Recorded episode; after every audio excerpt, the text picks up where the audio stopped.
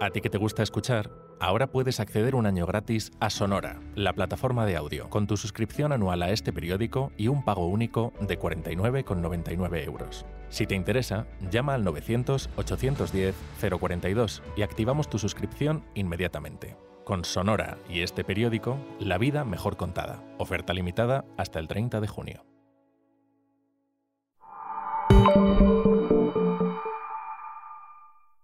Puede que con tanto vuelco electoral no te hayas dado cuenta de que ya estamos en junio, ese mes de transición entre el final de curso y el principio del verano, aunque tela lo que nos viene en julio. Pero venga, vamos a centrarnos en lo bueno que va a ser junio. Es un mes que me gusta. Hace calor, pero todavía no es achicharrante. Los planes de calle se multiplican y la gente pues tiene más ganas de festear. A mí junio me cae bien. Es el mes del cambio de armario definitivo. Abre la nevera a recetas más fresquitas y anima a amigos y a parejas a planear lo que vamos a hacer durante las vacaciones. Elecciones mediante, claro. Que por cierto, ojalá lleguen pronto. Las vacaciones, digo.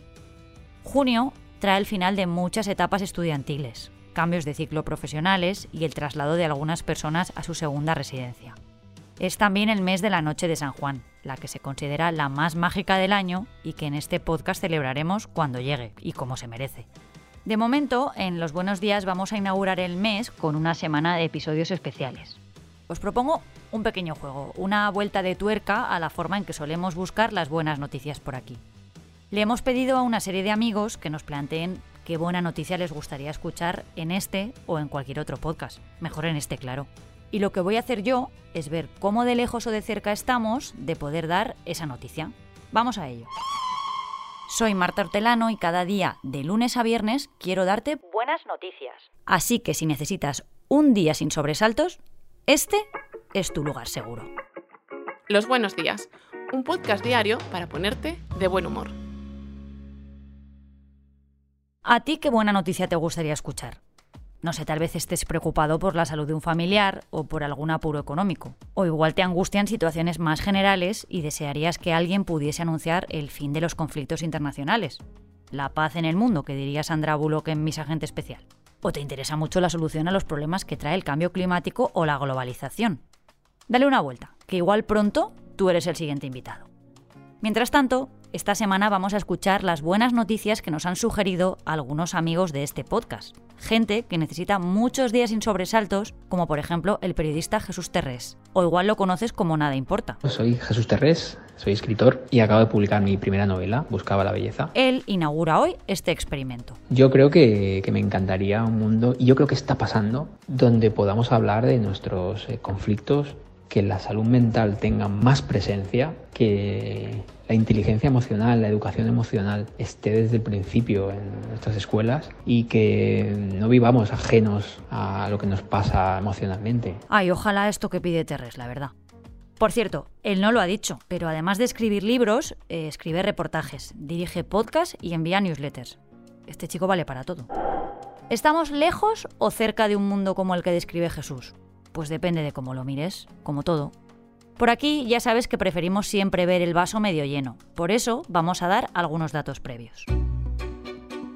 Según un informe reciente de Mutua Madrileña, el 22,8% de la población española ha sufrido problemas de salud mental, el 18,9% consume psicofármacos y un 26,2% acudimos actualmente a terapia. Yo, por ejemplo, no sería nadie sin mi psicóloga Sara. Espera, que te voy a dar otro dato. Uy, aquí suena un poco Yolanda Díaz. El 44,9% de la población afronta con preocupación la situación actual relacionada con la salud mental. Quizá te parezca un dato negativo, pero yo le veo algo bastante positivo. Hace unos años ni nos preocupábamos del estado de nuestras cabezas, o al menos no se hablaba abiertamente de ello. Esto ha cambiado. El tema ha pasado a un primer plano y cada vez le damos más espacio a este asunto. Y eso es muy bueno, porque para resolver algo lo primero que hay que hacer es reconocerlo. En ese aspecto, no sé cómo lo verás tú, Jesús, pero creo que vamos por muy buen camino. Centrémonos ahora en la educación emocional en las escuelas que proponía Terrés. ¿Puede contribuir a generar una sociedad con mejor salud mental? Pues las principales fundaciones dedicadas a la educación concluyen que sí, que tiene un efecto positivo en nuestra situación emocional y en nuestro aprendizaje. Un artículo de American Economic Association señalaba cómo había influido la educación socioemocional impartida en las escuelas públicas de Chicago y concluía que había ayudado a reducir los arrestos en las escuelas y a que aumentase el número de alumnos que terminaban la secundaria. También se ha demostrado que una buena educación emocional puede tener mayores efectos positivos en el alumnado más desfavorecido. ¿Y qué se está haciendo en las escuelas españolas? Pues te voy a dar buenas noticias, porque ya hay varios programas pioneros, por ejemplo, uno de la Fundación Botín que se llama Educación Responsable. Favorece el crecimiento emocional e intelectual y mejora la convivencia en los centros a partir del trabajo con profesores, alumnos y familias. Además, existen varios grupos de investigación universitarios trabajando en este tema, como el Laboratorio de Emociones de la Universidad de Málaga o el Grupo de Investigación en Orientación Psicopedagógica de la Universidad de Barcelona. Así que Jesús, yo creo que vamos por el buen camino para lo que tú pides. Y aunque estos programas sean ediciones especiales, también tenemos efeméride, claro. Hoy, 5 de junio, es el Día del Medio Ambiente, pero seguro que eso ya lo sabías. Lo que quizá no tengas tan claro es lo importante que es el medio ambiente para nuestra salud mental el Instituto de Política Medioambiental Europea, eh, IS Global, se encarga de recordárnoslo. Esta entidad ha advertido en un informe reciente de que la degradación ambiental y la contaminación son una amenaza para nuestra salud mental y señalan que la naturaleza es un factor facilitador para tener equilibrio emocional. Otra buena razón, por si te hacían falta más, para darnos cuenta de que hay que cuidar el entorno que nos rodea. Así que mira, para celebrar este día me voy a dar un paseo por el antiguo cauce del Turia y de paso me llevo el libro de Terrés, Buscando la Belleza. Así lo sigo leyendo. Mañana más buenas noticias con una invitada que es lo más.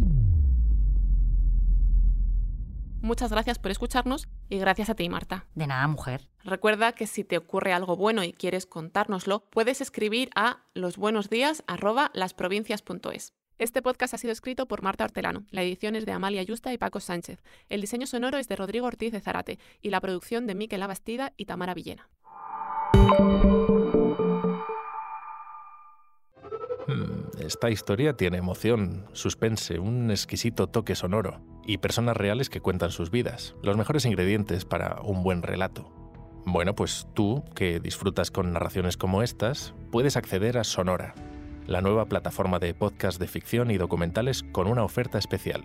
Tu suscripción anual a este periódico y un año de Sonora por solo 49,99 euros. Si te interesa, llama al 900-810-042 y activamos tu suscripción inmediatamente. 900-810-042. Con Sonora y este periódico, la vida real y la ficción mejor contadas. Oferta limitada hasta el 30 de junio de 2023.